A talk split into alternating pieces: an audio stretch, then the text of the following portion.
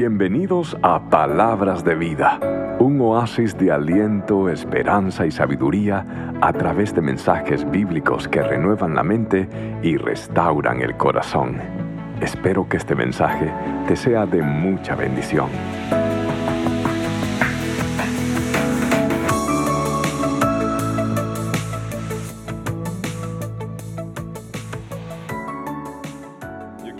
Quiero que usted le dé un aplauso hermoso al Señor esta noche.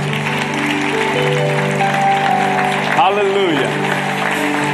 No hay como su majestad. No hay como Él. No hay como Él. Aleluya. Puede tomar asiento en esta hermosa noche y hoy nosotros tenemos algo muy especial. Algo que va a tocar sus corazones, algo que va a ministrarles a usted, algo que le va a realmente impactar. Y la razón es que yo tengo que contar las maravillas que Dios ha hecho. Así que si usted en algún momento de su vida, Dios ha hecho un milagro, Dios ha, provisto, Dios ha sanado, Dios ha restaurado, Dios ha tocado, ha reconciliado. La única razón por la cual Dios lo, lo permitió, lo hizo, es para que usted pueda hacer algo. Y es que usted no se calle, no, no, no guarde silencio, sino que usted lo proclame por los cuatro vientos las cosas grandes y maravillosas que Dios ha hecho en su vida. Ahora le pregunto, ¿ha hecho Dios cosas grandes y maravillosas en su vida? ¿Lo ha hecho? Sí, lo ha hecho. Entonces usted tiene que proclamar las bondades del Señor. Y en esta noche lo que hemos querido hacer es tomar un tiempo para celebrar las cosas grandes que el Señor ha hecho en nuestra vida. Y yo quiero que usted vea cómo Dios ha cambiado vidas. Y quiero invitar hoy a un hermoso hermano, un jovencito, que Dios cambió la vida de Félix. Y yo quiero que Félix venga y nos comparta cómo es que Dios realmente cambió su vida, transformó su corazón e hizo algo completamente nuevo en su vida. Así que yo quiero que Félix, bienvenido hijo, cuéntanos Félix cómo era tu vida antes. Eh, mi vida antes era muy dura. Oh, Mi vida era antes muy, muy dura. Eh, yo nací con un defecto cardíaco eh, de mi corazón que, que muchos niños no habían como sobrevivido de tanto tiempo. Y a ese momento mi papá eh, nos había abandonado, a mi mamá y a mis dos hermanas. Y dejó a mi mamá sufriendo eh, cos- pues con tres hijos y ni, ni con plata. Y ahí duré por cinco años eh, operado. eh, ahí- ¿Cuántas veces te operaron? Cinco veces. Cinco veces. ¿Y Cinco. cómo eran esas operaciones? ¿A corazón abierto? Sí, Wow. corazón abierto. Y a ese tiempo era como un estudio nuevo, entonces no sabían cómo, cómo cómo hacerlo bien. Sí. Y yo me acuerdo lo que me dijo mi mamá, que me decía que un doctor le dijo que mejor que se lo lleve a la casa deje que se muera calladito. Mm. Y mi mamá no dejó. Ella oraba en la capilla del, de- hospital. del hospital y, y no paraba. Y pues por eso es que me llamaba su milagro. Y yo no, lo- yo, yo no sabía por qué ella me llamaba hasta ahora. Y cuando salí del hospital, eh, entré a la escuela y empecé a, a, pues, a, a, pues, a comporta- comportarme mal, eh, no podía mezclarme con, con los, eh, los otros estudiantes porque no sabía cómo. Eh, eh, vino el tiempo más, pues pasó el tiempo, los años y, y ahí estuve con un amigo y él y nosotros dos que habíamos crecido sin, sin él, es, él es como familiar para mí y pues está allá. Qué bueno, hombre, qué bueno. ¿Y, Y- y- y qué pasó? ¿Tu amigo y tú a, Sí. a qué se dedicaron? ¿Qué hicieron? Eh, pues los dos crecimos sin, sin un padre, los dos abandonados con, pues, ahí sin, sin, sin, pues, pues un hombre a un lado para enseñarnos. Entonces nosotros empezamos a hacer como nosotros so- mismos queríamos ser los hombres entonces, para enseñarle al mundo que, que- no necesitamos papá. Y ahí empezamos a meternos en, en droga, empezamos a vender eh, a los 13, 14 años. A los 13 años tú empezaste a usar drogas Sí, y a traficarla. ya. Wow. Wow. Y al high school ahí eh, eh, seguía, seguía metiéndome en problemas. Si no era yo, era él. Y éramos como en, eh, eh, como dicen en Colombia, uña y mugre. Uña y mugre. Aquí está uña y ¿dónde está mugre? Está ahí. Está ahí, ok. Y, y- y entonces, am, ok, empezaste a meterte ese mundo de drogas, de consumir y de traficar. ¿A qué te llevó eso? Ah, ¿Dónde te fue profundizando esto? ¿Qué, qué sucesos vinieron después? Eh, a la ruina, pues al hueco, porque al momento, pues al, al comienzo es como uno piensa que es rico, uno piensa que así la plata, pero después llega a la cárcel, llega, llega a unas áreas que uno no quiere llegar, que como que piensa que ha llegado al infierno de verdad. Y yo, yo de verdad estaba caminando por ese infierno y eh, mi mamá me, me mandó a, Ma- a Miami a vivir con eh, el, pues, el hombre que supuestamente era mi papá. Mm. Y yo estaba muy ¿Qué edad bravo. tenías? Yo tenía 16. ¿Y tú conocías a tu papá antes? No, O sea, primera vez que lo conoces a los 16 años. sí, Y te vas, te mandan a Miami para vivir con él. sí. Eh, regresé a Miami y eh, estaba, estaba como, como muy, muy fastidiado, estaba como, lo odiaba, no quería saber nada de él porque, porque una cosa que, se- que sabía eh, que quería saber de él era por qué nos abandonó. Yo- ¿qué hizo mi mamá para que él se vaya? Yo, yo, ¿qué, qué pasó? Porque yo siempre pensé en mi vida, él por qué me odia a mí, por qué me dejó. Y Pero vos le preguntabas eso a él. a él yo le preguntaba, ¿por, ¿por qué te fuiste? Yo, yo qué te hice a ti? Yo solamente era bebé. Yo, yo ni sabía que tú existías y me dejaste. Y ahí eh, hablamos un largo tiempo y ahí como pasaron tiempos que, que no nos... eh, no me gustaba estar con- en, en la misma casa. Mm. y eh, ahí estaba llegando a la cárcel, eh, cargos mínimos chiquitos y hasta que me vine a West Palm Beach a vivir con mi mamá otra vez. Y desde, desde ese momento eh, me había escapado de la casa, pero esta vez fui a una casa abandonada y había dejado de vender, pero pero en ese momento eh, empecé como que a mí siempre me gustó el dibujo, entonces yo empecé como a, a- a traer la plata en una forma diferente, a, a tatuar. Con Y- tatuajes. Sí. Ahora, ¿vives en una casa abandonada solo? Eh, no, estaba con, con otros amigos que eran pandilleros. Eh, yo no era. Eh, a mí no me gustaba la idea de que me dieran órdenes. Pero ahí yo estaba con ellos como, como ahí como siendo males. Y un día, u- ah, una noche yo estaba sentado ahí afuera mientras que los otros estaban ahí haciendo fiesta en la casa, tomando, fumando, lo que sea. Y yo me estaba como, como pensando mucho de lo que mi mamá me estaba diciendo. Siempre me hablaba de Dios, pero yo, yo siempre le decía, eh, yo no creo, eso es pura paja, Di- Dios no es real. Eh, déjeme traducir eso. En el griego, la palabra, eh, lo que quiere decir que, que- que- que no, no- no creía que era real, pues. Que siga. Y pues yo no pensaba que era real y yo... yo Eso, sí. Un aplauso, por favor.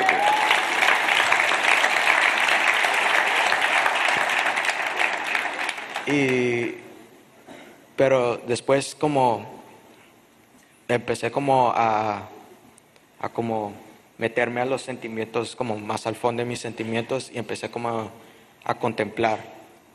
Y había dicho como que si de verdad eres verdadero Dios, si de verdad, si de verdad eres el creador del, del mundo, del, del- de, todo lo que, lo- de todo lo que está aquí, sácame de este infierno, por favor. Todo lo que estoy pasando de aquí, por favor, sácame. Y por favor, eh, se me olvidó decir esto en los otros servicios, pero por favor, saca a mi amigo también. Y está como, como pensando, como por favor, como ayúdame. Si tú de verdad eres el Dios real que todo el mundo, que, que todo el mundo me dice que, que de verdad es real y, y, y hace todo, muéstramelo. Al otro día eh, me desperté temprano y un amigo no estaba en la casa. Eh, después, unos minutos después, es, eh, se parqueó un carro de policía enfrente de la casa y eh, se bajó un amigo. Eh, ese amigo eh, está con la hija de ese policía y habían ido a la playa. Y yo, él cuando entró, pues yo, yo, le, pues, yo le dije, vos, vos, ¿por qué te salís del, de- del carro del policía? No sabes que hay como 10 pandilleros aquí y un par de drogas que nos pueden meter a la cárcel para como vida, para, de por vida. A ti solo te pueden meter. Y él, ah, no, como, no quiso entender. Los tuve que despertar a todos porque un segundo carro se parqueó enfrente de la casa. Y eso, un carro es, lo están, el- están investigando. La segunda, el segundo carro que se parqueó, yo dije, nos van, van a atravesar la puerta y nos van a llevar todos presos. Entonces yo cogí todas mis cosas y me escondí en el baño. Y cogí un arma y yo, yo, yo estaba esperando ahí en el baño como con, pues, con la ventana del baño ahí abierta en caso. Y yo esperando, ojalá que no, que, que no entren ahí. Yo estaba como medio listo para, pues, para, para disparar, para hacer lo que sea. Yo no, me, yo, me voy a- yo, no quiero ir a la cárcel, yo mejor me muero. Y, y ahí pasó cinco minutos y yo, yo ahí como, como, está como, como diciéndome en, en la cabeza como, Dios, si eres real, por favor, si eres real, por favor. Y nada pasó, cinco minutos. Entonces eso fue como mi ventaja y me salí. Y nos salimos de la parte de atrás de la casa y vimos que hicimos el círculo y vimos que los policías ya no estaban parqueados enfrente de la casa. Entonces nos escapamos todos en dos carros. Y yo estaba en el primer carro. Yo parqué ahí eh, en un target y me fui. Y eh, desde ahí empecé como, como aprender más, como de verdad yo, yo, yo, como le, la primera vez de mi vida yo le de verdad dije, gracias, gracias. Y a ese momento está como da- dándole gracias a Dios por ese momento, pero no le había aceptado a Jesucristo. Y entonces está como, como desbarrilado, no sabía dónde ir. eh, fui a la casa y eh, eh, mi mamá me, llegó, me llevó a la iglesia un día y conocí a un muchacho que se llama Gabriel del Ministerio de Jóvenes, que es por allá. Y él me empezó a ministrar, me empezó como a, ayudar en, en- las cosas del Señor y como a los 18 años ya había aceptado al Señor. Aleluya. Wow. Wow. O sea, quiero que sepan esto, muchachos. Mientras usted está aquí recibiendo al Señor, mientras usted está siendo ministrado, lo que está pasando allá en nuestros estudiantes, en nuestros niños, yo quiero que sepa que también son personas como Félix, que llegan rotos, pandilleros, muchachos están destruidos, y allí, en ese lugar, también hay salvación, hay restauración, hay sanidad, y yo le doy gracias a Dios que estamos en una iglesia donde ministra no solamente a una generación, sino a muchas generaciones, y Félix es prueba de eso, y le doy gloria a Dios de verdad por eso. Nuestros jóvenes, nuestros estudiantes, cada vez que usted vaya a recoger uno de esos muchachos, dígale gracias por la obra que estás haciendo para el Señor. Amén. Ahora, Félix, ah, entonces este muchacho de la iglesia te trajo acá, le das tu corazón a Jesús y, tomaste algún otro paso para, para cambiar. Eh, sí, eh, me ministré en el grupo de jóvenes de Max, con Berna, eh, con toda la gente que, que de Max ahí que me apoyaron todos. Muchas gracias, les doy. Me apoyaron aunque, aunque venía quebrantado, venía todo sin, sin, pues, sin tener eh, nada, nada, nada como, nada, está todo es- destructivo, está Sí. destruido completamente y, y ellos me ayudaron a tener una fundación. Sí, firme, sólida. Sí, firme y ¿Y qué sólida. pasó en enero? En enero del 2012 fue que eh, fue un, un, pues, un año nuevo que nunca voy a olvidar hasta que el día que Jesús me lleve a su reino. ¿Y qué pasó? Y es enero 29 de 2012 es cuando yo me bauticé. Aleluya. Aleluya. Aleluya. Se bautizó. Wow. ¿Qué le puedes decir tú a esas madres que están orando ah, por sus hijos? Ah, ¿Quieres decir algo para terminar? Sí, yo les quiero decir a las madres que, que los hijos no han llegado, que tal vez estén en el mismo problema que yo estuve, que, que tal vez eh, no estén completamente en lo que yo estuve, pero que estén en las drogas o en las pandillas o, o en los dos. Yo digo que, que sigan orando, no, no, no dejen, porque si, si ustedes dejan, ¿qué pasa si el- el- esa última palabra pudo ser la que los salva? Amén. Entonces, Y- yo y- digo, yo digo que, que mi mamá es, es, es una, una mujer que, que es una mujer que, que lloró Mm, su alma hasta el piso mm. y no paró con todas las mujeres de su ministerio, el grupo, y yo, yo le pido disculpas a mi mamá todos los días que no, que, que no me dé paliza más por lo que le hice, que, que yo la amo mucho y yo, yo es que, perdona más es que yo, yo no crecí, yo crecí sin un papá y yo quería ser un hombre yo mismo y no sabía cómo. Bien.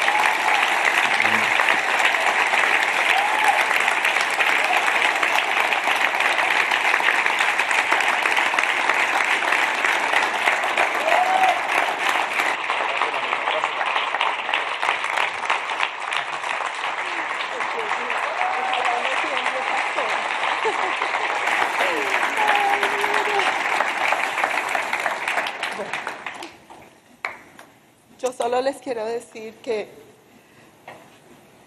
estoy muy agradecida con el Señor. Ya pueden ver la diferencia que hace la oración.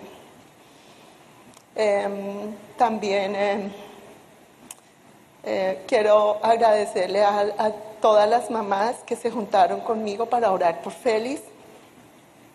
Estoy muy orgullosa de mi hijo y del Señor grande y fiel. Em, del grupo de los jóvenes, Gabrielito, em, Berna, todos los jóvenes son maravillosos. Los jóvenes de esta iglesia de verdad son entregados, de verdad reciben a los muchachos como Félix que se sienten garbage, que se sienten basura, les abren los brazos, los aman y los reciben, les, les hacen sentir amor de verdad, porque yo lo viví con Félix. Amén. Y les digo, quiero decirles hablar. que no estoy temblando. Ay. Bueno, quiero decirles especialmente a los adultos que a veces miran a, que nosotros tenemos como más perjuicios. Yo me he dado cuenta con mi hijo. eh, hay muchos adultos que a él sí lo han mirado un poquito, pero los muchachos jamás, menos los demás. Mm. Qué bonito, ¿no? Ellos jamás me lo han discriminado. Los quiero a todos muchísimo. Y gracias a eh, Dios que me dio la oportunidad de darles las gracias en público. ¿Y, y qué? Y eh, una cosa a decir más, eh, el amigo que, que- con que está ah, haciendo pues todos los males, pues ahora yo lo estoy ministrando a él.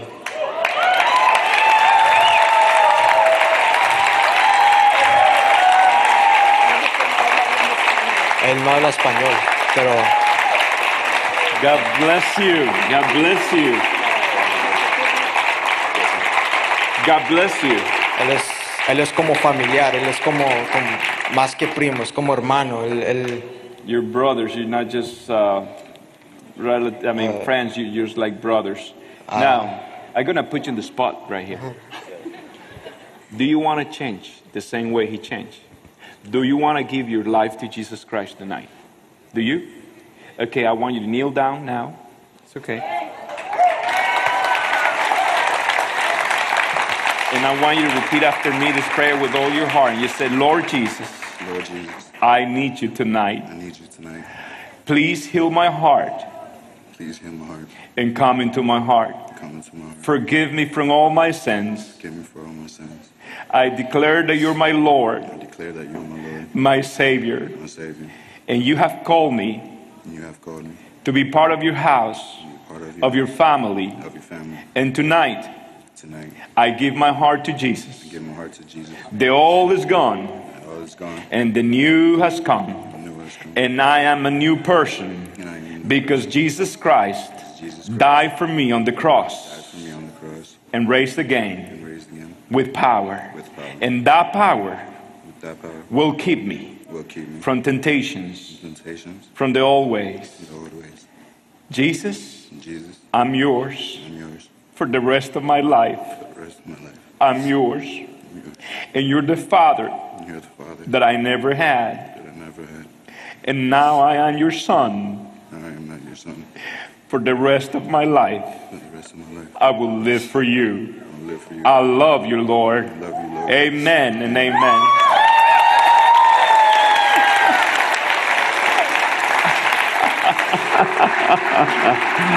oh, Jesus. Oh, Jesus. And I want you, want you to know this is your new family. And we're going to be here for you. And we're going to be here for you, okay? I love you. Proud of you. Now I know what you. Ahora sé por qué se llevaba con él. Lo protegía, mijo. God bless you. I'm proud of you. I'm proud of you. I just want you to know. And I want you to know, too, I'm proud of you. I, I grew up without a dad. But I met my Heavenly Father, and He filled that boy. And today I'm able to talk to other kids and say, put your trust in the Lord. And He is your Father. Never leave you, and He will never forsake you. Amen. Go with God.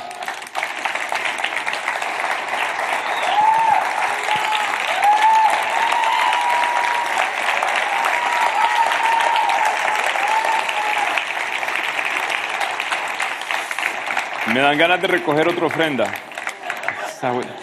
Dios no solamente cambia vidas, Dios también provee. Siéntate, quejita. ahí. Jennifer. Eh, Ella manda. Me siento más. No, usted manda. Está aprendido. Mi esposa me tiene domesticado. Mire.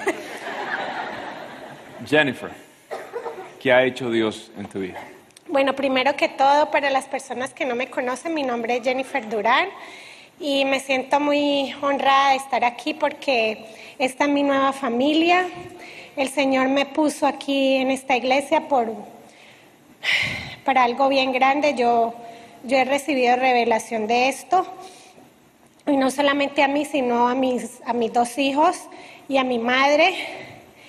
Eh, yo soy una madre soltera, tengo dos niños, uno de siete años y otro de seis años. Y ahora ya pronto estará aquí la, la niña. Eh, el Señor me ha bendecido con mis hijos y también he pasado muchas situaciones bien difíciles en mi vida, no ha sido fácil. Eh, he sido un poco eh, necia y desobediente, pero el Señor me ha guardado y, siempre ha estado ahí conmigo. Eh, hace casi tres meses que yo llegué a, esta iglesia y tenía mi vida en mi hogar eh, bien desordenada, no, no estaba contenta y el Señor conoce nuestros corazones y, nuestra vida. Eh, duré mucho tiempo tratando de conseguir trabajo, aplicando en, en muchos lugares, pero no, no encontraba trabajo y eh, solamente el, papá de mi hija era el, el proveedor de mi, de mi casa, pero estaba comportándose muy mal y yo sabía que esa relación no era, no era buena para mí y para mis, para mis hijos. Eh, empecé a orar, llegué a, el Señor me puso aquí en esta iglesia y empecé a buscar dirección del Señor y le dije, Señor, yo no, no quiero seguir viviendo así de esta manera. Yo sé que tú eres grande y maravilloso y yo sé que voy a confiar en ti, no, no voy a, a sentir miedo ni a dudar. Y lo puse en oración y ese, el Señor me contestó de una forma tan grande, empezaron a pasar tantas cosas.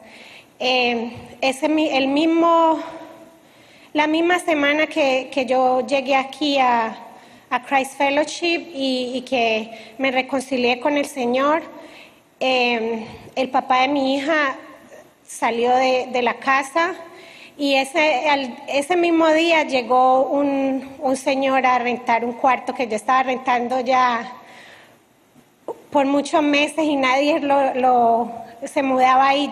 Es un garaje realmente, no, no es un cuarto.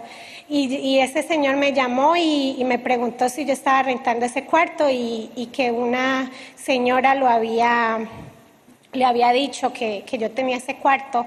Y yo le dije que sí, y esa misma, esa misma noche, eh, era tarde, como a las ocho y media de la noche, esa misma noche se mudó y, me pagó el- por el cuarto. Después, eh, al día siguiente, tenía una entrevista de trabajo. Me habían llamado ese mismo día que él se fue de la casa. Me llamaron y, y yo fui a la entrevista con seis meses de embarazo. Perdón, y la dueña de la escuela, en una escuela, ahí mismo me dio el trabajo y cuando fui a, la- una clase que tenía en el trabajo de, para primeros auxilios, eh, ella se dio cuenta que estaba en embarazo y me dice, yo no, yo no me di cuenta que tú estabas en embarazo. Y yo, y yo no, me dio un poquito de vergüenza, pero ya no me podía botar del trabajo, ya era muy tarde. Este, no fue, no fue fácil porque el Señor me, me está probando y, y me, y me está poniendo muchas situaciones para que yo me dé cuenta que, que realmente sin Él no, no, tengo, no tengo vida. Y ha guardado a mis hijos y, y me ha guardado a mí. Eh, ya llevo tres meses que no he tenido que preocuparme de pedirle prestado dinero a nadie, ni, y todo lo tengo en, en mi casa. El Señor me provee con, con la comida, la renta, con lo que mis hijos necesitan. Eh, la iglesia eh, sabe mi situación porque estoy asistiendo a, a ¿cómo dice la Estudio. a, a- a clases a- de, de vida que ofrecen aquí y ellos eh, de rea- realmente es un mismo sentir. Eh, me, pro- me dieron todo lo que mi hija necesita para ahora que, que- que viene. No he tenido que, el closet está lleno de ropa, yo no he tenido que comprarle nada. Eh, Wow. me, me dieron dinero. Eh, la niña tiene todo y, realmente ha sido la iglesia, no la iglesia, el Señor, el que, el que ha usado estas personas, estos ángeles, para, para que yo me dé cuenta que no tengo que recurrir a las personas del mundo ni hacer cosas que, que no están correctas ni agradables ante el Señor. Eh, quiero darle las gracias a mi madre también, que está aquí esta noche, porque ella ha orado mucho por mí y ella quería verme así como estoy ahora y ella se siente bien honrada que, que yo sea su hija.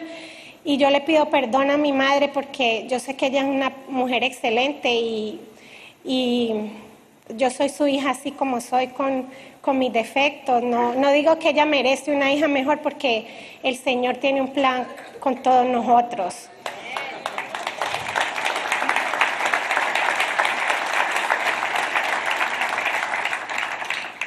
Eh, ya tengo el, el martes, cumplo 39 semanas de embarazo.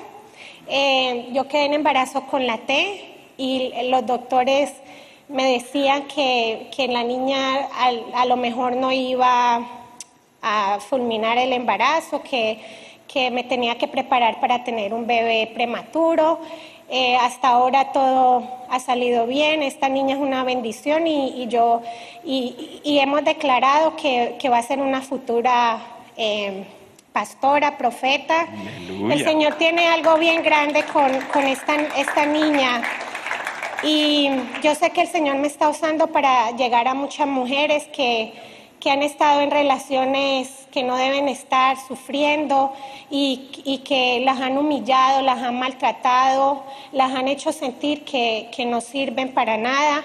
Pero yo las exhorto y, y les, y les digo, les aconsejo que confíen en el Señor, que no se den por vencidas, que, que busquen, que, que den su, su testimonio, que no les dé pena arrodillarse y, quebrantarse ante el Señor, porque el Señor nos mueve y nos, y nos da fortaleza y nos provee y, nos da lo que necesitamos.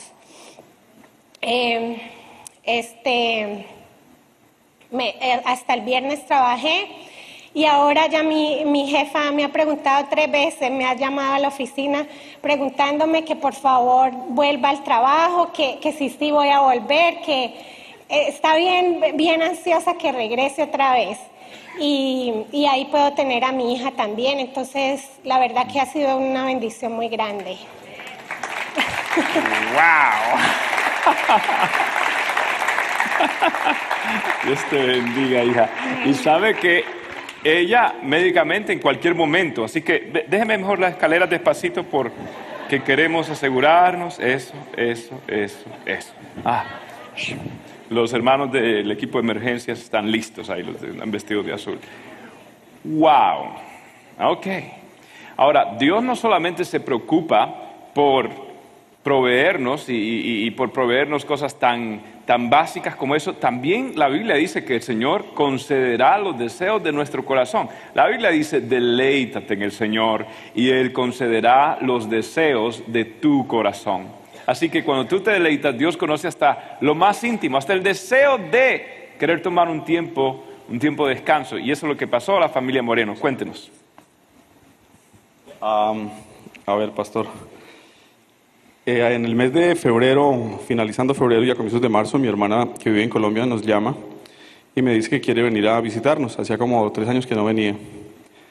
Em, nosotros hemos estado pasando por un proceso por el que el Señor ha estado trabajando con nosotros de una forma muy, muy especial. Y eso ha involucrado eh, una baja en las finanzas bien drástica, sin embargo no de su cuidado. O sea, es posible que la finanza hubiera estado baja, pero hemos estado, estoy, tengo la certeza, pues absolutamente en las manos del Señor durante todo este tiempo. Eh, comenzó a lo- al mes de entrar a la iglesia, de entrar a esta iglesia, y ha sido un proceso bastante especial, muy, muy bello. Cuando mi hermana me dice que viene para Estados Unidos, eh, me dice que además quiere que vayamos a Orlando porque pues ella ama a sus, a sus sobrinos, a sus tres sobrinos y quiere que mm, pasar unos días con ellos en Orlando. Eh, yo le digo que mm, eh, que bueno, pero que no hay mucho dinero. Hablo con Ángela María, miramos nuestras finanzas y decimos, bueno, realmente sería bueno llevar a los niños ahora en esta época que ya están más grandes a Orlando, pero, pero no hay dinero. Hay tal vez como para ir dos días, quedándonos una noche en hotel, Em, pero un hotel económico. Somos cinco y eso cuesta. Y venía mi hermana. Adicional a lo del hotel, eh, necesitábamos un van o un automóvil que, donde quepan seis personas. En el carro nuestro no caben seis personas. Entonces, bueno, yo le dije a mi hermana que esperara que yo iba a buscar y que, bueno, si no, pues simplemente me visitaba y estábamos en mi casa. Eh, duré dos semanas buscando un hotel que se ajustara al presupuesto y la verdad fue que no, no lo encontré. Y la última semana, ya el miércoles antes de que ella llegara, ella llegaba en, domingo, eh, mi hermana, eh, nada, yo estaba buscando hotel eh, por internet y me acordé de un amigo, un, em, hermano aquí de la iglesia, que viaja seguido Orlando. Entonces dije, él debe saber de un hotel económico. Lo llamé, le pregunté y me dijo, no, la verdad no sé nada. ¿Por qué? Le dije, no, voy a viajar, te- te- tengo pensado, le conté lo que, lo que ya les conté a ustedes, pero pues necesito un hotel económico. Entonces me dijo, no, la verdad no, no, no sé. Y colgó. Y yo, bueno, yo dije, bueno, vamos a seguir buscando. A los cinco minutos volvió a sonar el teléfono. Era este mismo hombre diciéndome, ¿sabe qué? Nosotros nos vamos para Orlando ahorita, mi familia y yo nos vamos. Eh, ahorita no, pues nos vamos ese mismo día, eso era el, lunes siguiente que nos íbamos, que se iban ellos. Nosotros también nos íbamos ese día. Dijo, ¿por qué no se van con nosotros y se quedan donde nos vamos a quedar? Ellos tenían una, eh, ¿qué es eso? Un tiempo compartido en, en Orlando. Es una, era una habitación, es un apartamento que tiene una habitación independiente. Y él nos ofrecía la habitación independiente. Eh, dijo, ¿cuántos días se van a quedar? Dos días. Ah, sí, perfecto, quédense ya, dos días. Dijo, pero además si necesitan, eh, si necesitan eh, transporte, yo les presto un, un carro que nos quede ahí, porque nos vamos a ir en una van. Ellos tenían otro, otro carro que es un SUV y ahí cabíamos los seis perfectamente. Entonces yo- nosotros dijimos que claro que sí, que, que no sí, pues imagínense la... Hacemos el sacrificio. Sí, pues. sí, yo dije, no, pues está bien, ahí nos incomodamos. Eh, no, la verdad fue que llegamos a Orlando y el Señor tenía muchas más cosas para nosotros. Eh, cuando llegamos a Orlando, ellos habían tenido alguna situación en el hotel y estaban en la administración, en la gerencia, hablando algo y les entregaron una cabaña completa, con tres habitaciones, con baños, con de todo. Finalmente nosotros no llegamos nunca a la habitación que ellos nos habían invitado, sino terminamos pasando eh, vacaciones en la cabaña de ellos. Cuando llegamos a la cabaña, eh, este personaje me dijo, pues si se pueden quedar más días, quédense.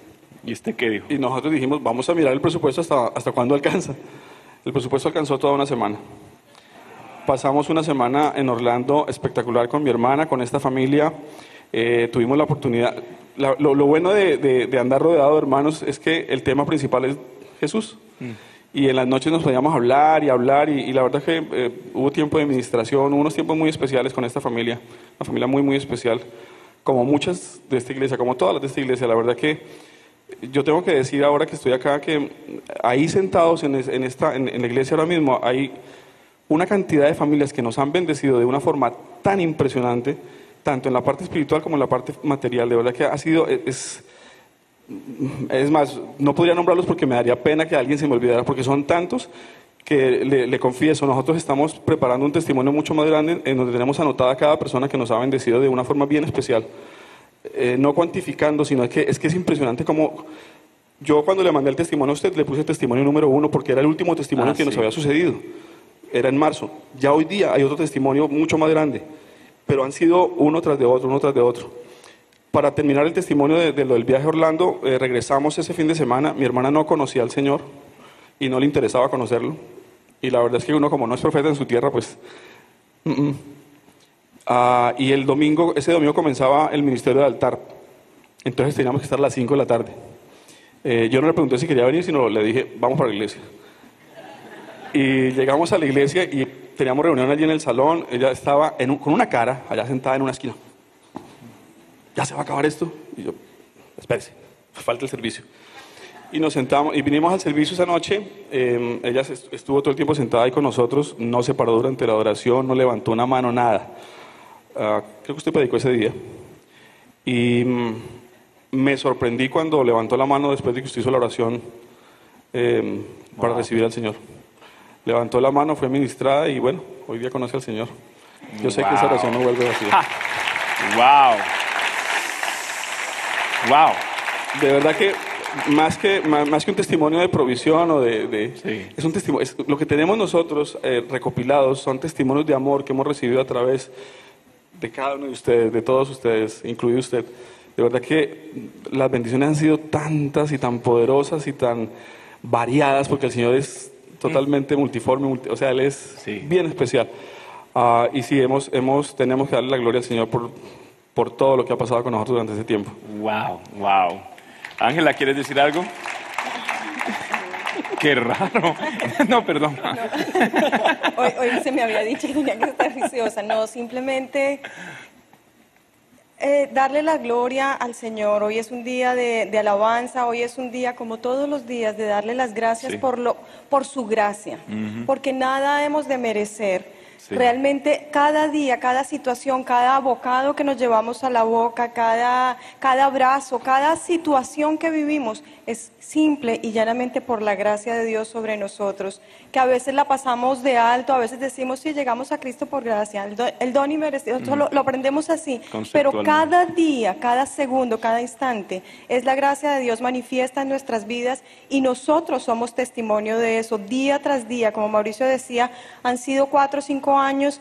eh, la mayoría de la gente lo llama desiertos y pruebas. La verdad que nosotros, para nosotros ha sido cuatro años donde hemos conocido a un Dios vivo, donde ese Dios que, que de oídas lo habíamos oído, ahora nuestros ojos, ahora nuestro corazón, ahora nuestro cuerpo, ahora nuestro, nuestros sentidos lo ven, lo viven y lo sienten diariamente. Y es por eso que no callamos nunca. Amén. En donde quiera que Exacto. vayamos, nuestra, lo que hay en nuestra boca es alabanza al Padre. Wow. Un aplauso. Gracias, gracias, gracias.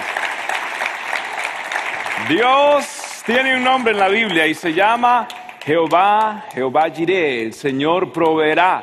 Y el Señor provee, el Señor provee para una madre que acaba de comenzar, para una pareja que está siguiendo y para una madre ya con un hijo crecido y que ha hecho Dios con esta madre.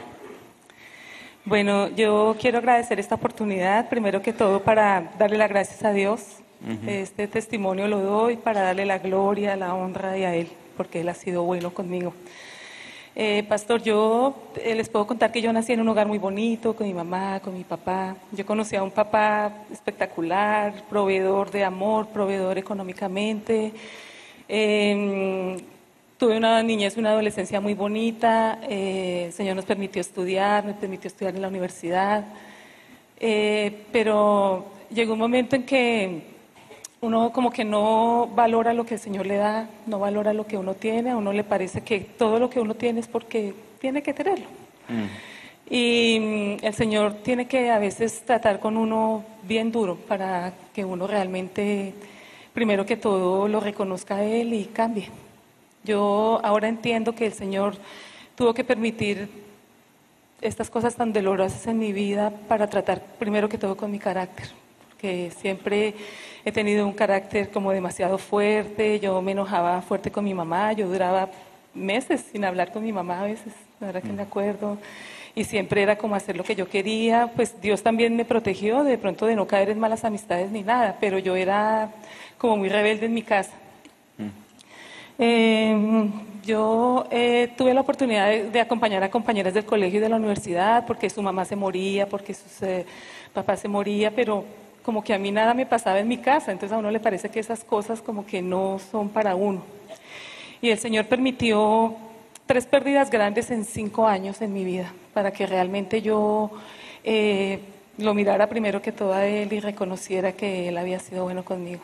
La primera fue mi mamá, fue diagnosticada con un cáncer linfático y a los seis meses murió. Ese creo que fue el primer golpe que hubo fuerte en mi casa porque pues nunca nos había pasado nada de cerca y primero muere ella, el centro de la casa, o sea, la persona que como que la que gira alrededor todo. A los dos años eh, me separé del papá de mi hijo y yo creo que esto fue más duro para mí que la, la muerte de mi mamá, porque yo la verdad hubiera querido que mi hijo tuviera el mismo hogar que yo tuve con mi papá, con mi mamá y, y separarme de él cuando mi hijo tenía tres años, pues fue bien, bien duro. Yo digo que eh, en ese momento yo necesitaba hablar con alguien, yo busqué con quién hablar y pues desafortunadamente mi mamá, que de pronto era la persona más cercana, ya no estaba. Entonces yo busqué a las amigas de mi mamá, especialmente a una, la señora Gilma. Mi mamá era una mujer cristiana, yo iba con ella a la iglesia y todo, pero la verdad yo no estaba comprometida. Yo iba para, para saber de qué se trataba el tema, pero no. Pero en ese momento yo busqué a la señora Gilma y ella me ministró, ella me volvió a llevar a la iglesia y en ese momento yo empecé a, a, a caminar con el Señor otra vez. Yo me reconcilié con Él. Y mi papá murió a los tres años, eh, pero cuando mi papito murió, pues ya yo estaba fortalecida en el Señor. De ahí en adelante, ante los ojos del mundo, yo he estado sola con mi hijo, pero yo he estado con el Señor. Claro. Él ha sido mi proveedor, Él ha sido mi esposo, Él ha sido el papá de mi hijo, el abuelo, Él ha sido todo para nosotros. El Señor de ahí en adelante me permitió trabajar en compañías pues demasiado buenas, por, es- por ese medio Él me proveyó un apartamento, carros, bueno, Él siempre hubo sobreabundancia en mi casa. Eh, esa es como una primera parte. Y el Señor contestó una oración mía y me dejó trabajar en un laboratorio que yo quería trabajar. Él me llevó a ese trabajo, yo se lo pedí, él contestó esa oración. Y la última parte de ese trabajo yo tuve mucho estrés, yo me enfermé del estrés y de la responsabilidad que tenía. Y yo sin preguntarle al Señor renuncié a ese trabajo. Y el Señor pues como que hubo muchas cosas que Él puso para que yo no lo hiciera y al final pues yo insistí tanto que Él se quitó y me dejó hacerlo. Eh, en esa situación, entonces yo dije, no, yo me vengo, yo había venido varias veces acá, pero pues a uno la gente le dice, no, esto acá es muy chévere, aquí se consigue trabajo, aquí Los los, billetes se caen de del árbol. árboles. sí. Entonces yo dije, ay, no, yo para qué me voy a aguantar ese estrés, yo me voy para los Estados Unidos y pues allá chévere. Saludar a Mickey Mouse. Sí, y entonces pues yo le cuento que esta es la única vez que no lo he ido a saludar porque no he podido. Hable con los hermanos Moreno. que me presenten el mismo amigo. Sí, eso. Bueno, entonces, eh, esta ha sido otra parte fuerte de mi vida. Como dice en un pasaje de la Biblia que no lo busqué y no me acuerdo, pero dice que en una, puebla- en una tierra extraña, Sí. con gente que uno no conoce, con un idioma que uno no habla, pero Él ha estado aquí conmigo. El Señor ha sido bueno conmigo, el Señor ha sido misericordioso, el Señor me ha dado una nueva oportunidad en mi vida. Él me ha cuidado a mí, me ha cuidado a mi niño, nos ha protegido. Yo les puedo contar que yo llegué aquí sin dinero, llegué con una visa de turista y el Señor volvió a enderezar el camino para mí. Él me volvió a, a recoger y me volvió a, a enderezar el camino. A los nueve meses de estar aquí, el Señor por medio de un asilo me dio los papeles. Gloria a Dios. Eh, y pues, obviamente con todo lo que significa que le den a uno asilo, eh, en medio de provisión, de la comida, del cash, de la salud. Mi hijo ha estudiado, yo también he estudiado, con todos los beneficios que le da a uno este ¿Y país. cómo, cómo ha estado la situación, desde que llegó a Estados Unidos, cómo ha estado la situación de trabajos? ¿Has tenido trabajos? Pues yo he tenido muchos trabajos, pero yo nunca he tenido un trabajo fijo. Yo no he tenido un trabajo que me paguen bien, o sea, que yo diga mensualmente yo cuento con un dinero, no, pero el Señor, Sé que has estado tra- tra- trabajando a tiempo parcial. Sí, por horas, eh, cuidando niños, limpiando casas, o sea, lo que haya que hacer. ¿Y qué ha pasado? ¿Ha sido difícil? ¿Ha sido... Pues a ver, pastor, yo pienso que sí ha sido difícil porque de todos modos, pues yo venía de hacer un trabajo completamente diferente, pero yo pienso que el Señor necesita ponerlo a uno a veces en esas ¿Te ha situaciones. hecho falta algo? Nada, nada, el Señor no me ha, no nos ha dejado ni siquiera dormir en el piso, ni siquiera dormir en el piso. Él siempre ha proveído todo. Wow, wow. ¿Y la situación? Bueno, eh, nosotros legalmente ya somos residentes permanentes. Este año cumplimos tres años de ser residentes permanentes y para aplicar a esa residencia, pues teníamos listo todo, pero nos faltaba la plática. Nada más. no más. Entonces el Señor consiguió un medio para proveerme eso y a nosotros nos dieron el perdón de pago de lo que había que pagar para que nos dieran esa residencia permanente. Entonces no pagó un Cero. centavo. A mí me llegó la antorcha diciéndome que recibían de pago cero pesos, que podía ir a que me tomaran las estampidas. C- Cero dólares. Oh, cero dólares. wow. Entonces, una madre soltera, con hijos um, creciendo, con 16 años. 16 años, ah, Dios ha sido fiel, Dios te proveyó para tener la legalidad en este país. ¿Qué mensaje entonces tú le das a esas madres que se encuentran hoy preocupadas, piensan en el futuro de sus hijos, piensan en todas sus necesidades? ¿Qué mensaje crees que Dios le está dando a través de ti? bueno, yo lo primero que les quiero decir es que están en el lugar correcto. Porque esta iglesia es una bendición. Yo, la verdad, se me olvidaba contarles que yo empecé a venir desde febrero del 2009 a esta iglesia. Y en una prédica suya que hizo como en marzo, eh, la prédica ese día era la oración. Y usted nos decía que la oración, que el- la bendición estaba a la misma distancia que estaban las rodillas del piso. O sea, a mí no se me olvida eso. Y yo me fui para la casa con esa palabra suya y yo la empecé a practicar desde el lunes siguiente. Y desde ese, es- eso era febrero o marzo del año 2008. Y en agosto de ese año fue que el Señor nos dio los papeles. O sea que Gloria a Dios. yo digo que el, el- primero que están en el camino correcto, segundo que la oración es Sí. la única Sí. arma que nosotros tenemos para que el Señor nos bendiga, eh, estar con Él, pero un compromiso permanente, un- una cosa que sea realmente del corazón. Él de verdad que lo restaura a uno, Él lo, lo cambia. Yo la verdad me quedo admirada porque en mi boca no existía la palabra este, gracias, perdón, yo no me disculpaba, si la gente se enojaba conmigo, a mí no me interesaba. Y a veces ahora yo me quedo sorprendida de las cosas que el Señor permite que yo haga. Hay personas que se han referido a mí que yo soy humilde y la verdad que personas que me conocieron hace 13 años pensarían que esa palabra no me podría calificar a mí, pero el Señor eso lo ha hecho el Señor a mí. Wow, wow, amén. Un aplauso grande para María Eugenia. Gracias, hija. Dios es fiel, el Señor es maravilloso. Y tienen que ver a su hijo. Su hijo fue el que se bautizó la semana pasada. Y ese muchacho tiene un llamado, pero tan, pero tan grande en su vida que yo quiero que sepan que ustedes van a escuchar de ese muchacho. Dios lo va a levantar. Dios es fiel. Dios cuida. Dios es Dios de, los, de las viudas, Dios de los huérfanos.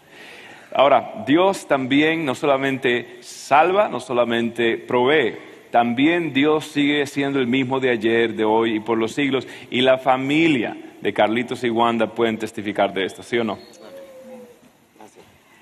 Bueno, am, primeramente eh, queremos glorificar al Señor Jesucristo. Él ha hecho muchas cosas en nosotros, muchas, pero una de las cosas más maravillosas es que nos ha entregado un hijo, Alejandro. Eh, como ustedes saben, pues para todo padre tener un hijo es, es una bendición. Sueñas con, con qué va a ser, esas eran nuestras conversaciones, eh, qué va a ser Alejandro, qué le va a gustar, qué deporte va a jugar, cuando comience a hablar, cuando comience a decir papá o mamá, cuando me abrace, cuando esté, eh, corra y se meta a la cama. Eh, eh, nuestros sueños estaban en, en- en Alejandro. Así que eh, prácticamente nació Alejandro, eh, ha sido definitivamente una bendición. Y eh, comencé a notar cosas en él que miraba en otros niños y decía, "Mm, Alejandro pues no los tiene. Eh, por ejemplo, en el lenguaje, yo decía, tiene dos años y Alejandro no hablaba, no se comunicaba. Inclusive a veces lo llamaba, parecía sordo, como que no me prestaba mucha atención y decidimos eh, llevarlo a una evaluación. Lo fuimos a evaluar pensando de que era algo normal, de que a lo mejor era que aquí hay dos idiomas, el inglés y el español, y a lo mejor no sabía cuál elegir para hablar. Eh, así que bueno, decidimos llevarlo para salir de, de cualquier duda. Eh, eh, coordiné la cita, ese día Carlos no pudo ir conmigo, fui sola, eh, fui con Alejandro, eh, llegamos a una oficina donde habían cuatro profesionales de la conducta, entre esos una psicóloga y una patóloga del habla.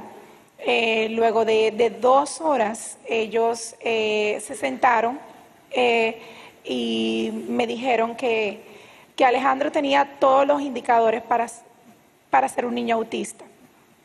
El, el autismo es un trastorno mental. El autismo, el niño no tiene sociabilidad, no tiene interacción emocional, no tiene contacto visual, eh, hay una desconexión del mundo. Y, y en ese momento, en ese mismo momento, yo caí de rodillas en aquella oficina. Y yo sentí que mi mundo se venía abajo. Eh, comencé a rechazar el diagnóstico, le decía, no, no puede ser, eso no puede ser, eh, mi hijo es un niño normal, no puede ser. Y ellos decían que sí, y cogí a mi niño, salí de esa oficina y entré a mi, a mi carro. Cuando llegué al estacionamiento del carro, abracé a Alejandro con todas mis fuerzas y comencé a clamar a Dios. Y le dije a Dios, ¿por qué me haces esto? Me frustré mucho con Dios. Le dije a Dios, te he servido, eh, te he seguido tus caminos, he dejado mi país, he dejado todo por estar, por seguirte a ti. ¿Por qué me haces eso? Mi fe se quebrantó totalmente. El Dios al que yo le había servido por 12 años en un momento me estaba mostrando algo que yo decía, ¿por qué, Señor? En ese momento llamé a Carlos y le dije, Carlos, ellos dicen que Alejandro es autista. Em, Carlos rápido me dijo, no, eso no puede ser, eh, eh, Alejandro no es autista. Y, y los que lo conocen saben que Alejandro siempre es de buen humor, siempre. Carlos. Ay, Carlos, sorry. Alejandro también. Eh, sí. Los que lo conocen saben que Carlitos es de buen humor, siempre está alegre, gozoso, gracias al Señor, pero en ese día yo nunca en nuestros años de matrimonio la había visto llorar, escuchar tan fuerte. Y comenzó a llorar y a gritar en ese teléfono diciendo, no, no, no, no puede ser, no puede ser. Colgué, eh, me quedé en el carro unos minutos, no sé cuánto, y seguí llorando hasta que no podía más.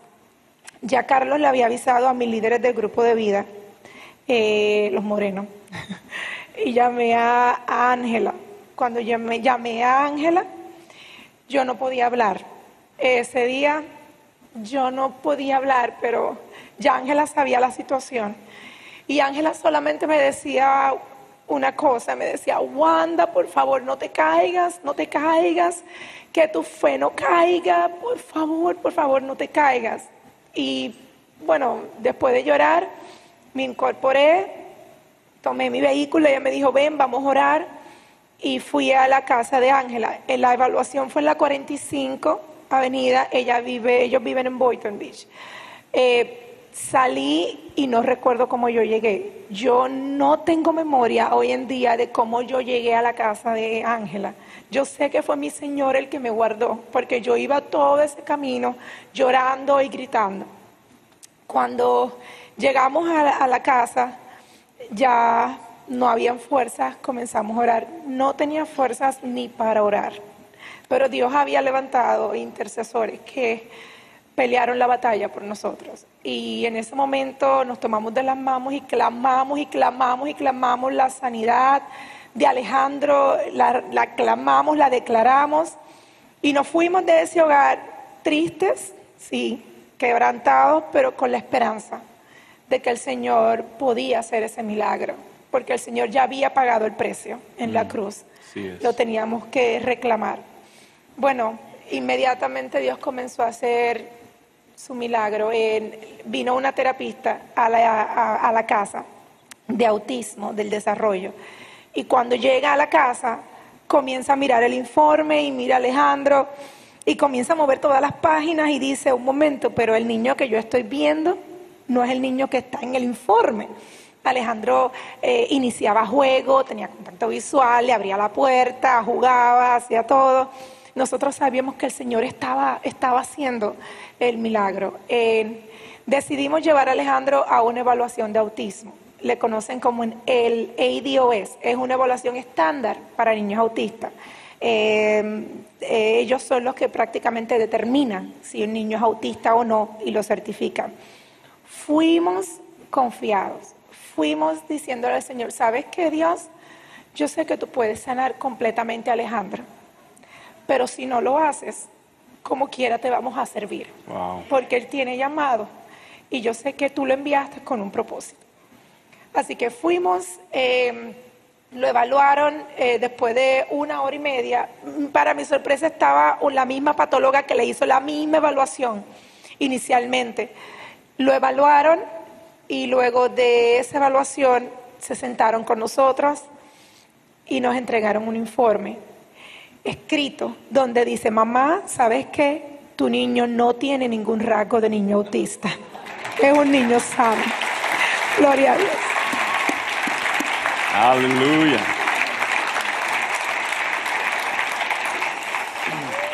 Bueno, pastor, este, ah, siendo sincero, este, fue una situación bien difícil por la que nunca pensé que íbamos a pasar y entonces era un tiempo en el que yo prácticamente me sentía como que íbamos, yo iba manejando un vehículo a, a 100 horas, a, a millas por hora y entonces me topaba con una pared.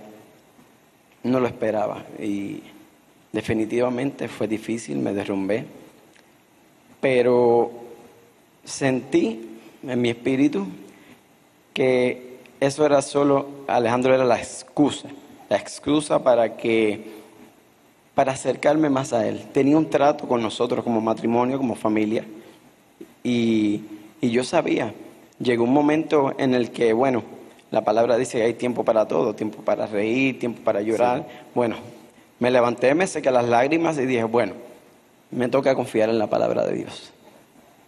En la palabra de Dios y orar, rodillas, orar. Y, y conocí a, a ese Dios poderoso y a ese Dios sanador. Y hoy en día eh, es lo que me mantiene de rodillas. Es un milagro que no fue un milagro para el momento, fue un milagro eterno para la eternidad. Ah, sí. Amén. Aleluya. Aleluya, bendita. wow, qué maravilla. Y para ponerle la cereza arriba de todo este cuatro leches, yo quiero que usted vea ah, cómo Dios realmente redime. Y yo quiero que conozcan a mi amigo mexicano Saúl Santiago. Y yo quiero que ustedes reciban a él para que él nos cuente, para que él nos cuente como último testimonio, Saúl, cuéntanos qué hizo Dios, cómo era tu vida antes mío.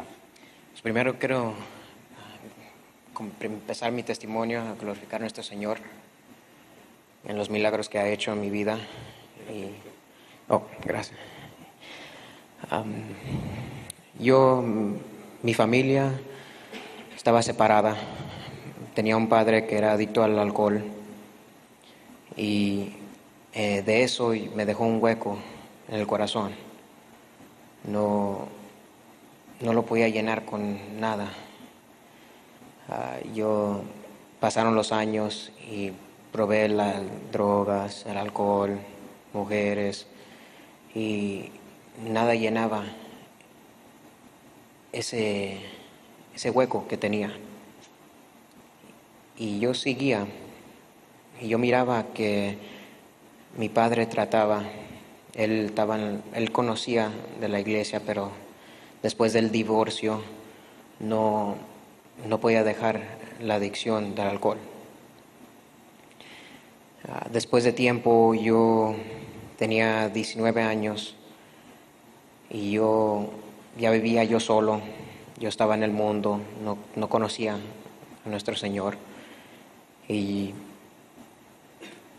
pues así me la llevé.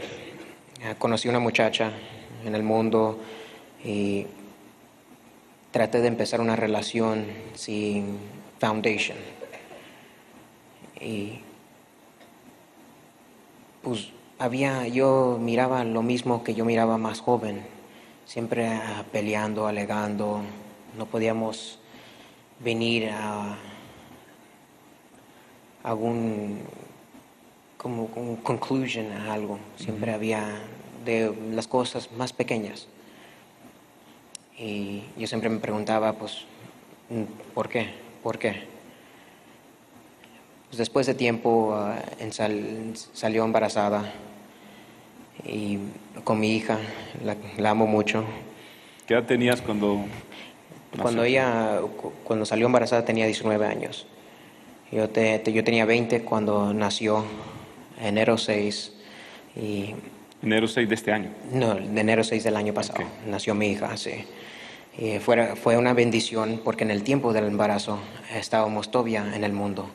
Todavía estábamos haciendo drogas, tomando y pues, alegando de esa, de esa razón. Que yo todavía sabiendo, aprendiendo un poco de- del, del embarazo, que no es bueno para para la niña. Y pues no sabiendo a nuestro Señor, si así, sí, otra vez seguimos. Y ah, gracias a Dios nació mi hija sanamente. Y ¿Qué representó tu niña para ti? mi vida, era, era mi mundo, era todo. Cuando miré que nació, era, me cambió los, cómo miraba la vida. ¿Me entiendes? Miré mi, mi propia sangre, mi propia carne allí. Y yo seguí adelante, traté de hacer el padre para ella que yo no tuve.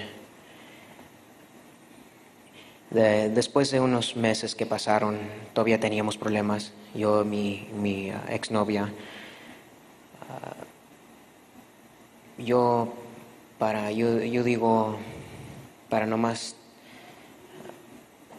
hacer la situación no más grave, no más, ok, está bien, sí, está bien. Yo iba con, con los problemas y seguía. Ah, una noche salimos tomando, llegamos a la casa y lo mismo, llegamos a empezar a alegar, ¿me entiendes? De las cosas tan simples. Yo me, metí en mi, en mi carro, subí mi hija y me fui de la casa. No sabiendo, mm, poco tiempo después me quedé dormido atrás del volante. Y ah, me quedé dormido y me quedé en el otro lado de la calle y choqué con un, un camión.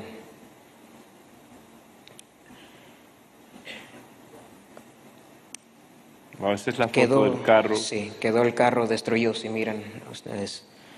Am, yo quedé tirado en la calle, es donde me encontraron. Y yo desperté en el hospital y ahí estaban los, los policías y me arrestaron. No, todavía no sabía nada de mi hija. No, hasta que llegué a la, a la cárcel me dijeron que, que había matado a mi hija, que se murió en el accidente. Ese sentimiento, ese dolor que sentí ese día, ningún padre, ningún hombre, ah, lo, lo- lo expresé diciendo, me sentí que salí de, de mi carne. No, no lo podía creer que en mis propias manos, mm, ¿me entiendes?, Ah, maté a mi hija. Ah, yo pues no, no tenía cargos de muerte, de muerte y yo sabía que no iba a ir a ningún lado. Era el tercer día, era un domingo, había una, una mujer que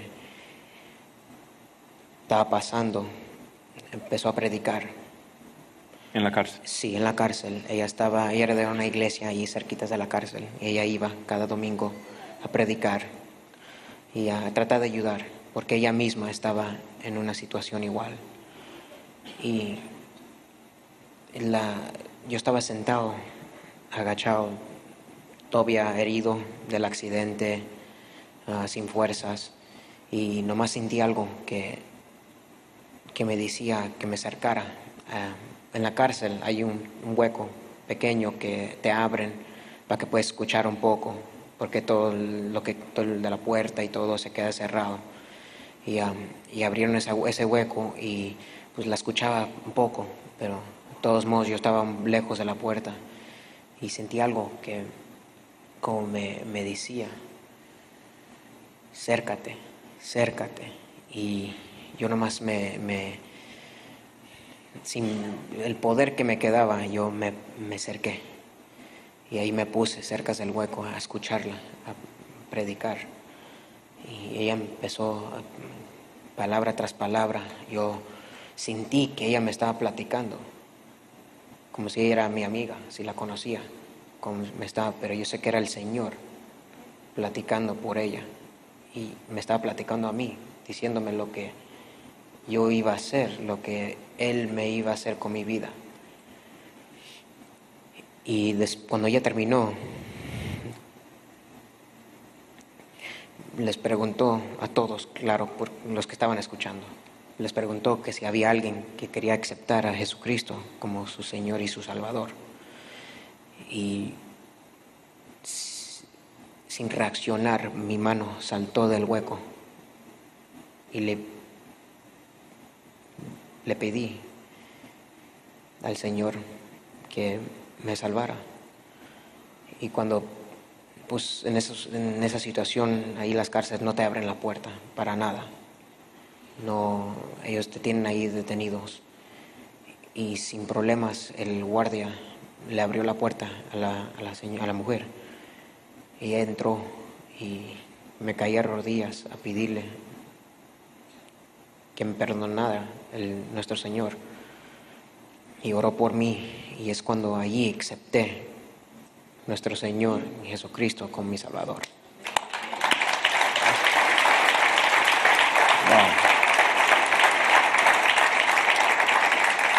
Estás en una cárcel por el huequito, ella predica y tú sacas la mano por ese huequito diciendo, venga, ore por mí, yo quiero a Jesús. La dejan entrar, cosa que no es permitida. ¿A qué estado es? Eh, En Mississippi. Mississippi. Sí, señor. Am, y ahí tú recibes a Cristo Jesús como Señor y Salvador. Eh, ese fue el comienzo de milagros. ¿Hubo otro más? Claro, claro. Cuando yo salí de la cárcel, yo en esa situación de DUIs, de manejando abajo del, Influencia. al- de influencia, am, no nomás te dan tu licencia o te, te miran. Am, yo fui a la corte y el juez sin problema ah, quitó las- los cargos de child endangerment. Am, bajó el cargo de, de, de- de muchas cosas. En, am, pero antes de todo eso,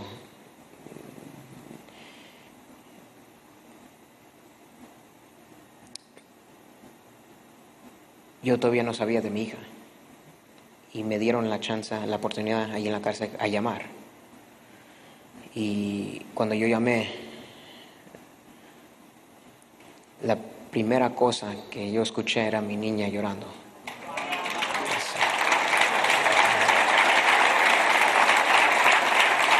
Beautiful, look at that picture, qué hermoso. Y ahí nomás caí. Dejé el teléfono caer, yo caí y a pedirle gracias al Señor. Porque yo sé que ahí mismo me enseñó que sí, todavía es vivo. Y Él vive. Él vive.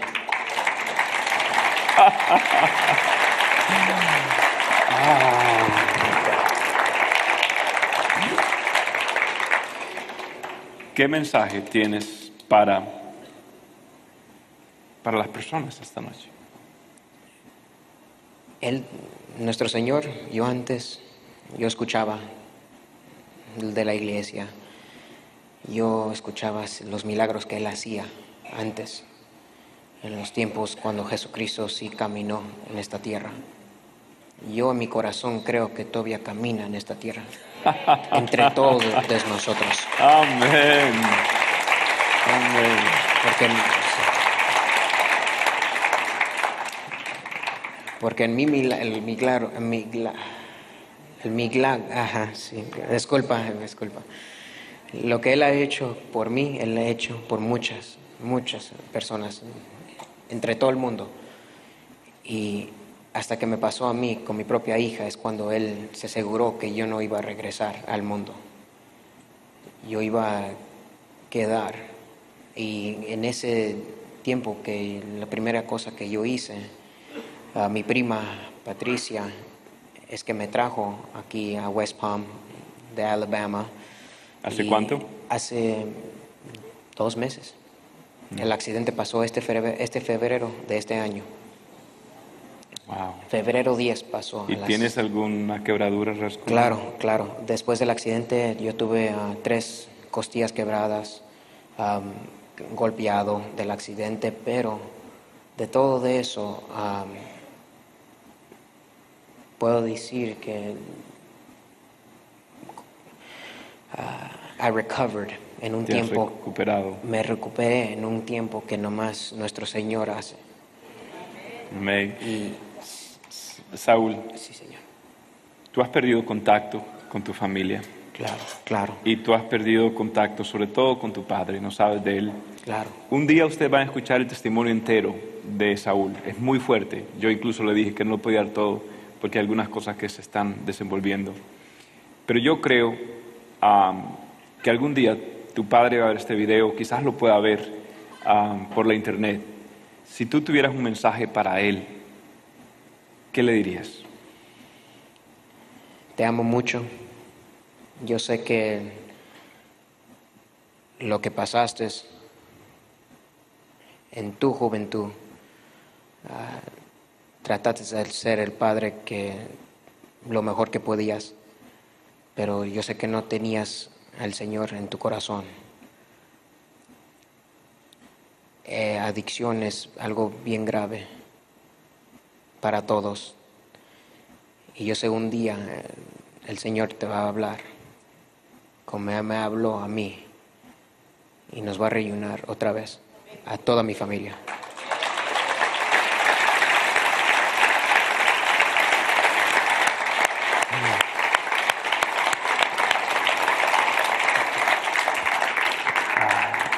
Sir. So proud of you. Thank you. Thank you. And I believe in you. And uh, you're going to touch the world. Yes. God is going to use you. You're a man of God. Proud of you. Thank you. Gracias.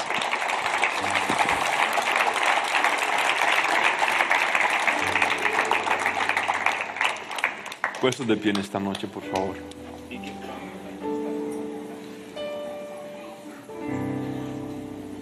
Si en esta noche ha, ha habido una mujer que Dios le ha hablado en su corazón, y, y vea usted el patrón.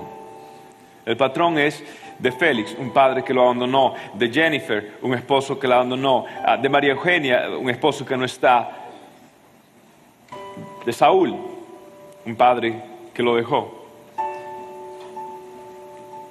Hombres. Es más, por eso es que vamos a hacer un retiro de hombres, ¿saben? Ahora en junio vamos a hacer un retiro de hombres y lo vamos, no les vamos a hablar nice ni suavecito, sino que tengo un martillo y una Biblia así gorda para, para orar por ustedes. De verdad, prepárese porque que- queremos levantar una nueva generación de hombres. Tú no sabes que lo que tú ves, una botella, unas faldas, eso va a llevar tu vida al mismo infierno. Tú no tienes ni la menor idea de lo que tus hijos van a pasar y sufrir. Pero ese cambio, ese poder para cambiar, solo lo puede dar Cristo Jesús. Mujer, como decía Jennifer, te sientes mal, te han maltratado. Jesús hoy quiere darte vida. Hijo, no tuviste el Padre, no fue perfecto y demás, pero, pero Jesús quiere ser tu Padre.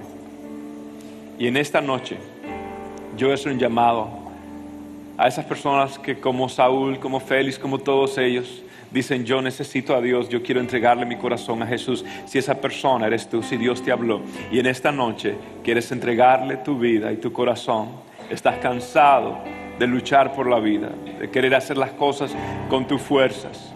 En esta noche Jesús te llama y te dice, ríndete a mí, entrégate a mí, sanaré tu corazón, lo limpiaré, te salvaré y te daré vida.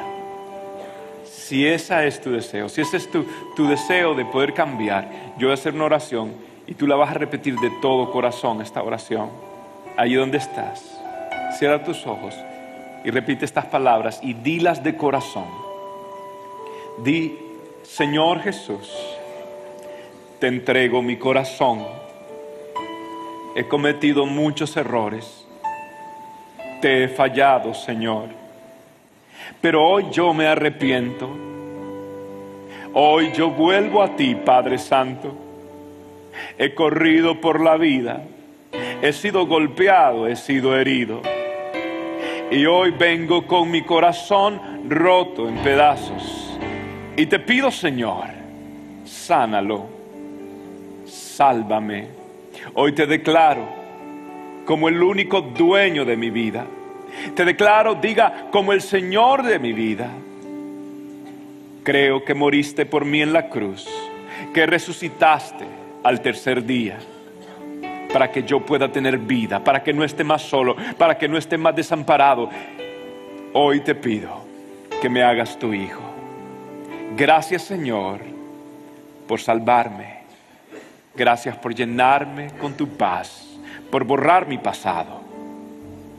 y por darme vida, vida en abundancia, salvación eterna. Hago un pacto contigo. Desde hoy en adelante te serviré. Tú serás mi Dios, mi Padre, y yo tu Hijo. Gracias por amarme. En el nombre del Padre, del Hijo y del Espíritu Santo. Amén Gracias por tu sintonía el día de hoy. Espero que puedas atesorar la palabra de Cristo en tu corazón para que puedas acercarte cada día más a Dios. Si este mensaje te es de bendición, compártelo con amigos y seres queridos. Bendiciones.